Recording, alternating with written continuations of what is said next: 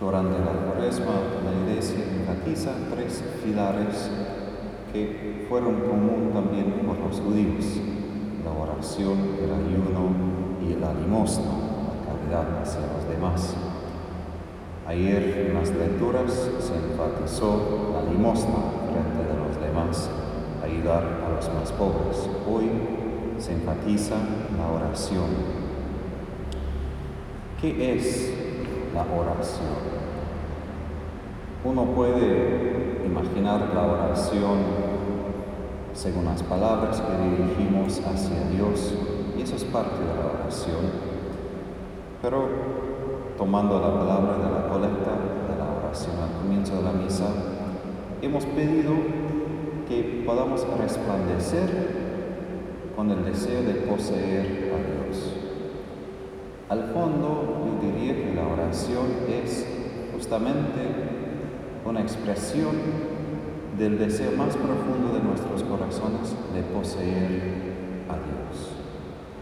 Sí se expresa a través de palabras, rosarios, salmos, pero al fondo es como un gemido profundo del corazón hacia Dios. Te quiero, te amo, quiero tener a ti en mi vida y quiero estar contigo por toda la eternidad. Si pienso en mi propia vida, hay momentos cuando me siento que muchas cosas me faltan, que esto no anda bien, quisiera que esto se mejore, quiero que esto se cambie. Es decir, que la vida no se siente tan completa, no tan íntegra, faltan cosas por todos lados. Y a veces tengo en mi mente, si esto cambiaría, si esto fuera decisión, entonces todo estaría perfecto y estaría contento. Al fondo, y un día me di cuenta de esto, esto es un deseo para la santidad. Ser santo no quiere decir simplemente una persona que puede elevarse en el aire durante su oración. Santidad quiere decir también integridad, que tenemos todo lo que es necesario y somos todo lo que es necesario para vivir una vida completa. Y en la Biblia, ¿dónde encontramos lo que completa la vida? Dios. Él completa lo que nos hace falta. Y la oración es donde nosotros, justo en esos momentos, cuando podemos decir que esto no anda bien, eso no me ayuda, esto no me gusta, en esos momentos cuando tenemos tanto disgusto, disgusto frente de nuestras vidas, es el momento en cuando mejor podemos rezar y decir, frente de todo lo que me falta, tú eres lo que necesito, Dios. Porque la trampa del enemigo es que todo eso tiene que cambiar, todo lo exterior tiene que cambiar para que yo tenga la vida que quiero.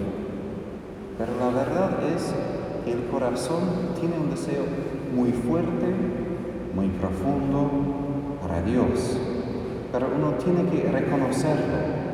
Como las mamás, yo recuerdo conocí a una madre, no de mi familia, que enseñó a sus hijos, especialmente sus hijas, cómo reconocer las emociones.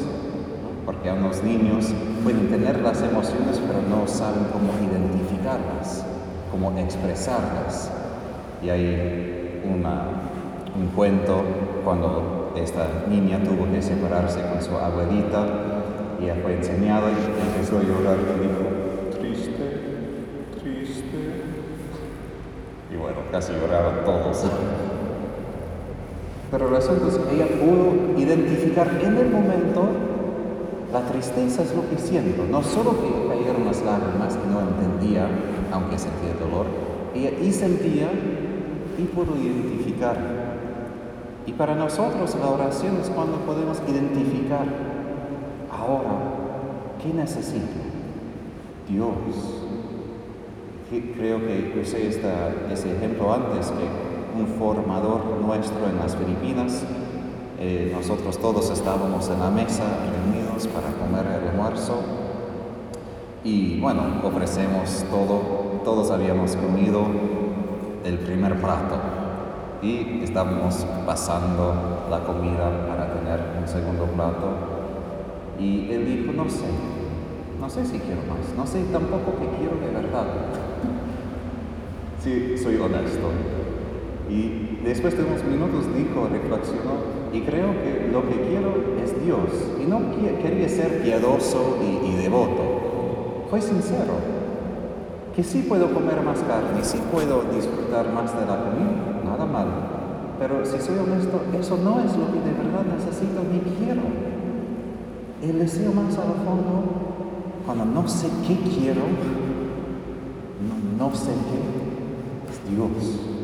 Muchas veces nosotros no nos damos cuenta grande, qué profundo es el hambre que el corazón humano naturalmente tiene para Dios. No es algo que tenemos que añadir al corazón, no es algo que tenemos que poner en el corazón. El corazón humano fue hecho por Dios de una manera que queremos llegar hacia Él. Y nuestra felicidad susta en permitir que esta flecha pueda llegar hacia el cielo. Y parte de la razón de tener un ayuno durante la cuaresma, aún un ayuno físico de la comida, es para que no confundamos el hambre del cuerpo con el hambre del corazón. Yo recuerdo también una maestra mía, quizás profesora, ustedes dirían, en el colegio, y ella dijo que cuando estaba a punto de casarse con su novio, ahora su marido, ella ni pensaba en comer. Y ella se adelgazó mucho antes de la boda, no porque intentó, simplemente porque se dio cuenta que mi corazón ni quiere la comida, porque tengo lo que quiero. Tengo lo que ha buscado mi corazón por tantos años. La comida, bueno, siempre estará. Es decir, el corazón reconoce lo que necesita y cuando tenemos lo que de verdad busca, otras cosas podemos dejar al lado, aun como sin disciplina. No porque tengo que dejar de comer. ¿Qué importa frente de lo que de verdad satisface mi corazón? Y con esto, ¿qué es lo que para mí me fascina lo más de la oración cristiana? Que todo mi deseo para Dios, toda mi búsqueda para Dios es algo que surge del hecho que Dios me desea primero. Que Dios tanto me desea que me buscó en esta tierra, que enfrentó a Satanás, que se murió en la cruz porque deseó a mí y a cada uno de más que la vida, más que la comida, más que una vida normal y completa, tan fuerte fue el deseo de Jesús de poseer a nosotros. Y cada vez que nosotros sentimos ese deseo hacia Él, es porque primero el corazón se da cuenta, alguien me desea, alguien me busca, alguien me y uno necesita quedarse con esto, porque Jesús cuando da las instrucciones al comienzo, cuando oren no hablen mucho como hacen los paganos. ¿Por qué? Porque los dioses paganos son indiferentes. Uno tiene que como atrapar su atención. Por favor, préstame atención, tengo una necesidad. Si añado más oraciones, quizás vas a ser un poco más misericordioso conmigo. Es decir, con los paganos uno ya piensa que, bueno, ese Dios no tanto me quiere, pero quizás si manipulo de una manera correcta, me va a prestar la atención y me dará lo que quiero. No es así con Dios y por eso no hay que multiplicar la oración para ganar la atención de Dios. Sus ojos siempre están fijos en nosotros. Él ya está misericordioso antes de pedir misericordia. No tenemos que pedir misericordia porque si no, Él va a ser justo. No, siempre, siempre está con sus oídos abiertos. Porque tiene un deseo inmenso para nosotros.